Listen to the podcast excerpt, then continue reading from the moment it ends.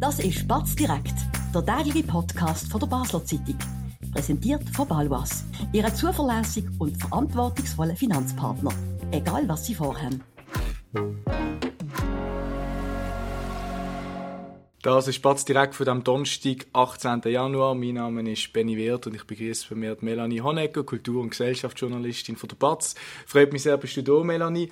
Wir reden heute über eine Geschichte, die äh, bei uns heute in der Zeitung ist und online auch auf dem Portal aufgeschaltet ist, wo du geschrieben hast. Es geht ums K-Haus beim Kasernenareal. Dort hat es in der Vergangenheit schon viele Geschichten gegeben die finanziellen Aspekte, die nicht so ganz stimmen. Ähm, jetzt äh, gibt es News von, der, von dieser Bar, die in diesem K-Haus ist. Es läuft nicht so gut. Erzähl mal, was kannst du da berichten?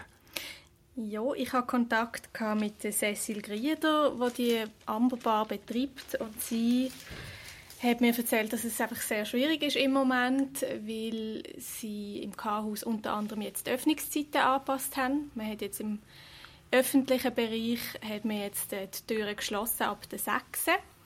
Außer ähm, bei der Bar, weil dort sollen ja die Leute auch noch zur Nacht raufkommen.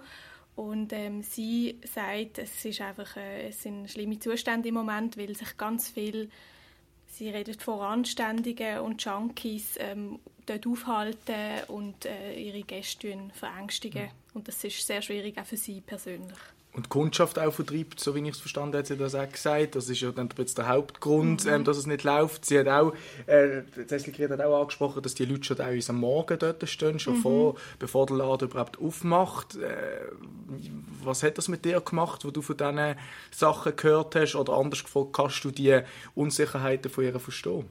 Die kann ich sehr gut verstehen. Ich, ähm, es macht bei mir aber auch noch etwas anderes, weil in erster Linie zeigt ja das auch, es gibt viele Leute, die offenbar... Ähm, Gerade jetzt, wo es kalt ist, ja. Ja, genau, ähm, Probleme haben und irgendwie äh, Unterschlupf suchen und sie finden da in dem Chaos. Also es gibt ja verschiedene Aspekte an, an, dieser, an dieser Sache, die irgendwie schwierig sind. Und ähm, ich glaube, es geht jetzt vielen so, die hier involviert sind, dass sie wie verschiedene Probleme erkennen und vielleicht noch Mühe haben, die alle zu lösen. Kannst du noch einzelne Beispiele vielleicht nennen, wo dir äh, Cecil Grieder erzählt hat, wo sie, sie erlebt hat in den letzten Tagen und Wochen? Also sie hat einfach gesagt, eben am 9 Uhr morgen würden die Leute teilweise schon warten, um reinzukommen. Ähm, und dann hat sie gesagt, ja, sie, eben, das sind teilweise Gruppen von bis zu 20 Leuten, die irgendwie in den Stegen rumhocken, auf dem Weg zu dieser Bar quasi, ähm, dass sie die dann muss können vertreiben irgendwie oder halt irgendwie mit dem umgehen, dass die auch ihre Gäste anpöbeln und dass das für sie sehr schwierig ist. Ähm, sie hat auch gesagt, eigentlich bräuchte es dort irgendwie eine Sozialarbeiterin, wo, wo sich um die Leute kümmert. Das gibt es nicht.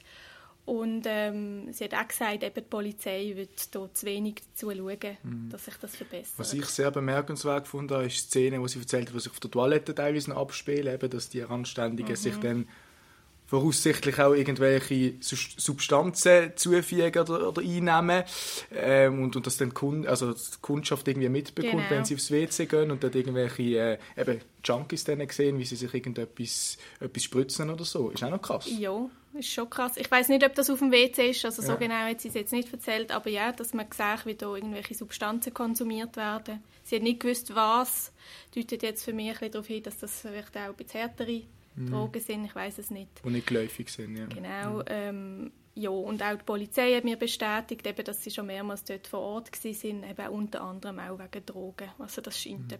Punkt sein. Du sprichst so an, Problematik ist der Behörde eigentlich bekannt. Mhm. Trotzdem, ähm, das hast du auch geschrieben, wird das Problem beim Kanton Basel-Stadt eher stiefmütterlich behandelt. Äh, der Lukas Ott, der Stadtentwickler, hat nicht klar gesagt, was man hier kann oder will machen. Ähm, was ist dein Eindruck, wie der Kanton Basel-Stadt ähm, als Behörde hier ähm, funktioniert? Hm. Also die Reaktion ist einfach sehr, sehr zurückhaltend mhm. ähm, ich habe mit dem Herrn Ott, muss ich auch sagen, nicht direkt Kontakt gehabt. Ich habe probiert, ihn, mit ihm zu reden. Ich hatte dann aber mit der Sprecherin Kontakt gehabt und habe sehr, sehr wenig Informationen bekommen. Der Kanton wird im März dann darüber informieren und bis zu dann sind sie recht zurückhaltend. Ähm, ja, das ist halt jetzt auch so ein bisschen ein Kritikpunkt, ähm, jetzt auch aus der Politik aber auch so von den Betroffenen vor Ort, dass ich so wahrnehme, dass man sich halt auch ein bisschen mehr Unterstützung auch wünscht vom Kanton, da, dass da halt auch mal, dass da die einzelnen Exponentinnen auch ein bisschen klarer anstehen und sagen, ähm, für was sie stehen und was, wie sie die Probleme lösen wollen. Du sprichst an, es gibt die Forderungen auch schon, auch politisch. Über das und alles Weitere reden wir darüber direkt nach einer kurzen Werbepause. Spannende Themen kann man auch bei uns besprechen. Bist Unternehmerin oder Unternehmer und kommst in eine Situation, wo du eine neutrale Meinung oder Fachwissen brauchen kannst?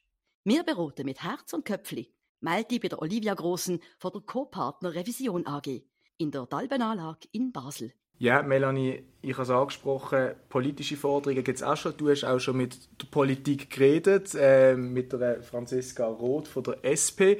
Sie hat eine klare Vorstellung, wie das K-Haus, allgemein das Kasernenareal, könnte aufgewertet werden, wie die Problematik angegangen könnte werden.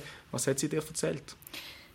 Sie sagt halt, man muss jetzt auch ein bisschen über den Tellerrand ausschauen und sich überlegen, was braucht man denn jetzt im Kleinbasel? Was, wie könnte man vielleicht dort auch mehr Leute anholen oder, oder wer kann denn die Räume überhaupt brauchen? Weil das ist ja ein bisschen ein grundsätzliches Problem in dem Haus, dass jetzt auch die Büroräume zu wenig äh, vermietet sind.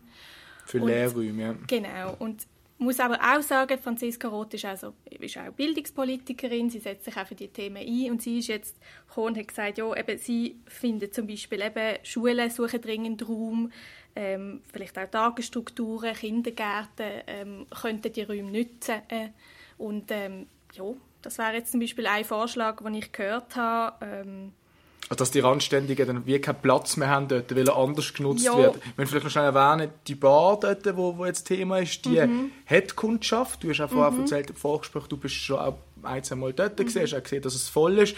Aber viele andere Räume stehen leer, es ist sehr heimelig, sieht jetzt auch nicht aus. Äh, ich persönlich bin noch nie dort gewesen, mhm. will ich an der Stelle auch erwähnen, mhm. von den Bildern jetzt und von den mhm. Erzählungen von meinen Kolleginnen und Kollegen. Ähm, ist das ein plausibler Ansatz für dich, dort äh, hm. das, das Areal allgemein ein bisschen aufzuwerten? Oder? Ja, ich glaube, das wäre eigentlich das, was ja. alle wollen. Alle wollen jetzt, dass da irgendwie das belebt wird. Alle haben auch das Gefühl, das würde vielleicht die Problematik lösen, indem man mehr Leute dort bringt. Aber wie bringt man die dort an oder mit was? Das ist vielleicht schon die Frage. Ähm, mhm.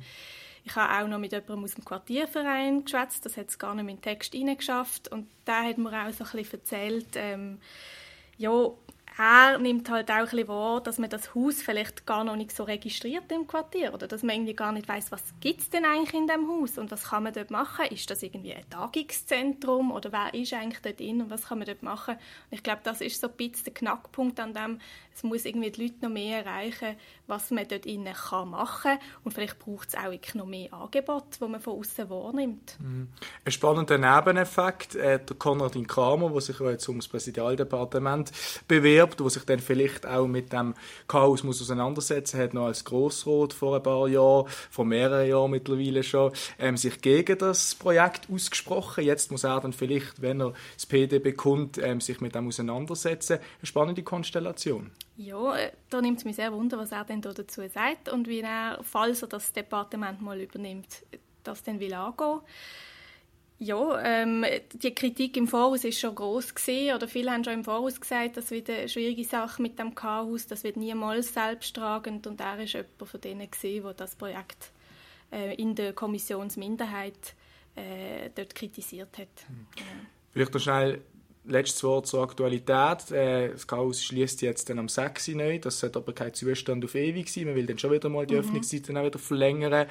Jetzt äh, kurzfristig, was braucht es? Mehr Polizeipräsenz? Äh, eben, wahrscheinlich wird nicht schnell irgendwie ein hm. Jugendtreff hm. installiert werden können. Yeah. Das ist unrealistisch. Aber äh, was hilft es? Ist, ist die Polizei allein, wo, wo die Situation dort besser könnte machen oder, oder gibt es andere hm. Ansätze? Ich habe auch keine Lösung jetzt auf, auf im ersten Moment. Ich glaube, was schon mal sehr wird helfen für eine grundsätzliche Entspannung der Leute, die beteiligt sind vor Ort, wäre einfach, dass man mal jetzt klar sagt beim Kanton, ja, wir haben ein Problem und wir müssen es lösen. Ich glaube, das wäre schon mal ein erster Schritt, dass man zu dem kann stehen. Wie man das denn löst, das weiß ich nicht. Oder wie man das will lösen. Ja. Das wird sich zeigen. Wir von der BATS bleiben sicher dran. Danke, liebe Zuhörerinnen und Zuhörer, haben Sie heute zugelassen. Das ist gesehen mit der heutigen Folge von Batz direkt. Danke, Melanie, fürs Diskutieren und für ja, deine Inputs. Ich wünsche Ihnen einen ganz schönen Abend, alles Gute und wir sind morgen wieder hier zur gleichen Zeit mit einem neuen Thema. Ade miteinander. Das war Batz direkt, der tägliche Podcast von der Basler Zeitung. Vom Montag bis Freitag immer am 5 Uhr oben auf batz.ch. In der App und überall, was Podcasts gibt.